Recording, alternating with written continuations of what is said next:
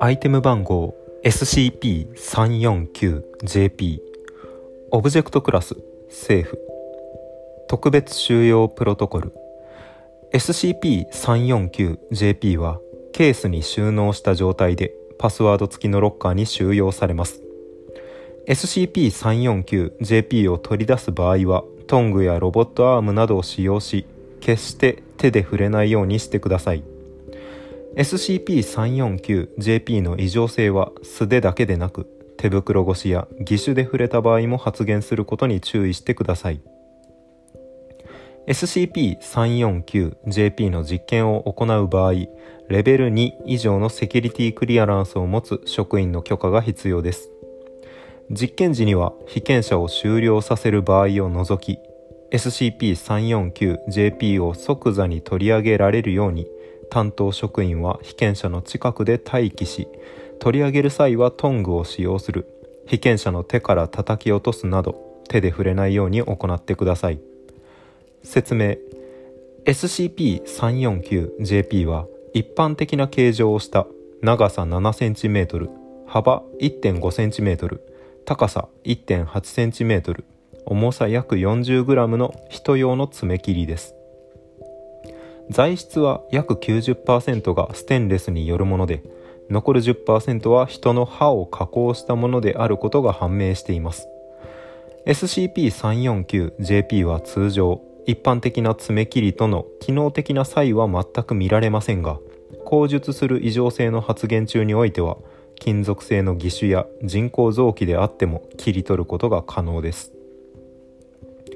SCP-349JP を手に取った人物。以下被験者と表記。の腕は自律的に動き出し SCP-349JP を用いて被験者の爪を切り始めますが爪だけでなく指から腕または足最終的に SCP-349JP を手に取った腕以外の全身を切り取ろうとし被験者はこれらの行動を自覚していないように思われます。また被験者自身や SCP-349JP によって切り取った被験者の体の破片は出血を起こさずさらに被験者の脳や心臓が切り取られても被験者は問題なく生存を続けているように振る舞いまた口や喉が切り取られても口が存在していた場所から被験者の声が発せられます。この状態の被験者は外部からの物理的な干渉に抵抗を見せないため SCP-349JP は簡単に取り上げることが可能です。以上の SCP-349JP による影響は SCP-349JP を手に取った腕以外の全身が切り取られるか SCP-349JP が被験者の手から離れるまで持続します。影響が解除された被験者は出血や痛みを自覚し重要な器官が切り取られていた場合は死亡します。SCP-349JP は2010年月日。埼玉県町のアパートで部屋が血まみれになっていると大家から通報を受けた警察が発見し現場の異常性から財団の調査チームが派遣。財団職員3名が指や腕を失う怪我を負ったことで SCP-349JP の異常性が発覚。その回収と関係者や近隣住民への記憶処理が行われました。発見時部屋中に血液や筋肉骨などの人体を構成する部位が細かくちぎれて散乱しており SCP-349JP を手に持った男性の右腕のみが存在していました。DNA 鑑定の結果この男性の右腕はこの部屋を借りていた大学生であったと判明しています。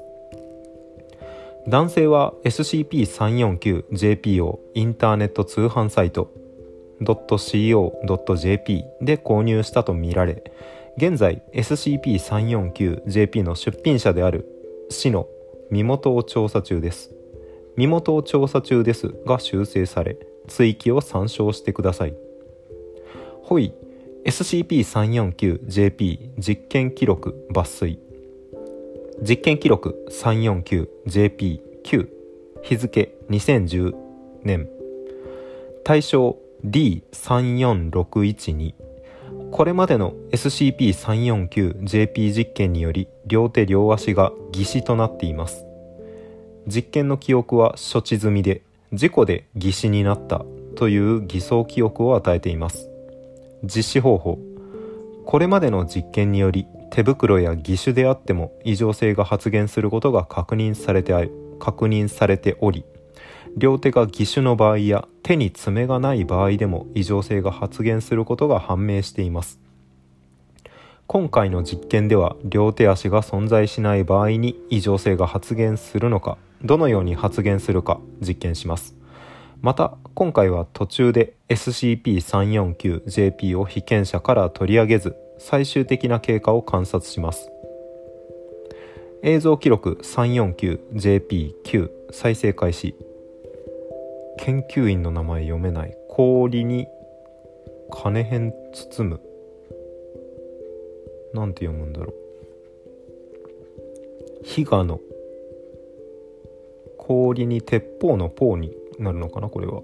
比嘉野さん。比嘉の研究員。では D3461 にあなたの前にあるケースを開けてください。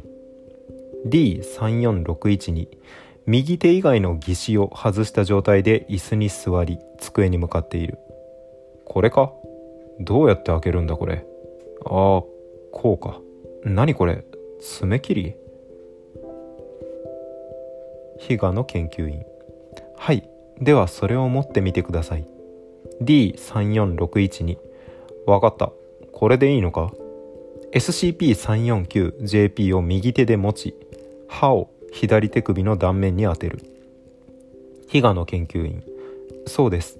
何か違和感はありますか？D3461 に SCP-349JP を使用し左手を切り取り始める。違和感って言ってもいやどう見ても普通の爪切りにしか見えないんだけど。比嘉の研究員。そうですか。ではそれを元のケースに戻してください。D3461 に。戻したぞ。SCP-349JP で左腕を切り取り続けている。比嘉の研究員。蓋は閉じましたか。D3461 に。おっとこれでいいか。ケースは開いた状態で放置されている。比嘉の研究員。確かに。では1時間ほど待機していてください。何か違和感などを感じたら呼んでくださいね。D3461 に。なんだよ。実験ってのはまだ続くのか？比嘉の研究員。ええ。あ朝食をあ昼食を用意してますのでどうぞ。ナポリタンの食品サンプルを机に置く。D3461 に。食品サンプルの方に一瞬だけ目を向けて。おパスタか。ありがたいね。ここの食事は味気ないものばっかりだったからな。比嘉の研究員お味はいかがでしょうか？D3461 にナポリタンの食品サンプルには触れておらず SCP-349JP を使用し続けている。ああいや久しぶりだからかな。なかなかうまいよ。ただ片手だからちょっと食べにくいかな。比嘉の研究員。なるほど。ところでそのナポリタン実はただの食品サンプルなんです。D3461 に。へえ道理でうまいわけだ。なあ D クラスは食堂は使えないのかい？比嘉の研究員。何ですって？D3461 に。なんだよ。どうした？比嘉の研究員。いえですからそれ食品サンプルなんです。触ればわかると思いますが食堂なんて一言も言ってません。D3461 にちそうかよ。なあなあ C クラスに上がる方法ってないの？こういう飯毎日食えるんなら俺何だってやるぜ。で何が足りないんだ？比嘉の研究員。すいません。何の話ですか？D3461 には？いや何の話って何が？比嘉の研究員。ですから食堂や C クラスというのはどこから出てきたんですか？D3461 に。なんだよそれなら早く言えよ。よっしゃなあ研究員さんよ。俺明日から頑張るぜ。比嘉の研究員何をですか？D34612 で実験ってのはまだ続くのか？約30分後 D34612 の SCP-349JP を持つ腕以外の全身を切り取り終えて腕が停止。実験室内に D34612 の血液と破片が散乱する。D34612 の腕と SCP-349JP が床に落ちる。再生終了。分析。SCP-349JP はまず爪から切り取り始めますが爪がなくても被験者の体を切り取ろうとするようです。興味深いことに D3461 には自身の腕を切り取っている間差し出されたナポリタンが食品サンプルであったにもかかわらず自分がそれを食べていると認識し比嘉の研究員との会話は全く違う内容として聞き取っていたようです。SCP-349JP は被験者に対し違和感を感じさせないように認識を改変させると考えられます。2010年追記。SCP-349JP の出品者とされると同じ名前の少年。イが2000年に栄養失調で死亡していることが判明しました。少年の父親は当時行方不明でしたがデータ削除。の遺体が発見された場所と SCP-349JP 出品者の .co.jp アカウントの住所が一致しており何らかの関係があると考えられます。2000年追記。SCP-349JP を収容しているロッカーの内側に金属で削るような形で書かれた文章が発見されました。以前の定期収容確認では存在せず不審な物音も発生していないためこれらの文章がいつどのように発生したかは不明です。文章は以下のようなものです。全部ひらがなですね。お腹すいたよパパ食べさせて。この事件後 SCP-349JP は別のロッカーに再収容された上で監視が強化されましたが今のところ同様の事件は発生していません。SCP-349JP のオブジェクトクラス変更及び特別収容プロトコルの改定については審議中です。強制力道具のタグがついています。注釈が2つ。1つ目手袋や義手など直接皮膚に触れた場合でなくとも異常性が発現するため被験者が自身の手であると認識していることが条件だと考えられます。そのため遠隔操作のロボットアームでは異常性は発現しません。2つ目手に切ることができる爪がない場合足の爪を切り始めます。両足もない場合 SCP-349JP によって切り取った指や四肢の断面から切り始めるようです。爪に爪切りに意志がある。お腹すいたよパパ食べさせて。食べている。のか。それを認識させないようにしている。他の危険団体とか関わってそうなレベルのなんだろうな意志が宿った爪切り。認識阻害もあるし。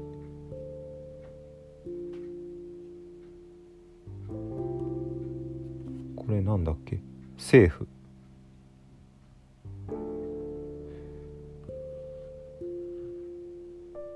爪切りただの爪切りであれば手と認識しているもの以外で触れば大丈夫だからセーフだったけど最後の事件で意思がある可能性が出てきたということでユークリッドまたはケテルへの審議が行われているということですね。はい、では今日はここまででお疲れ様です。また次回。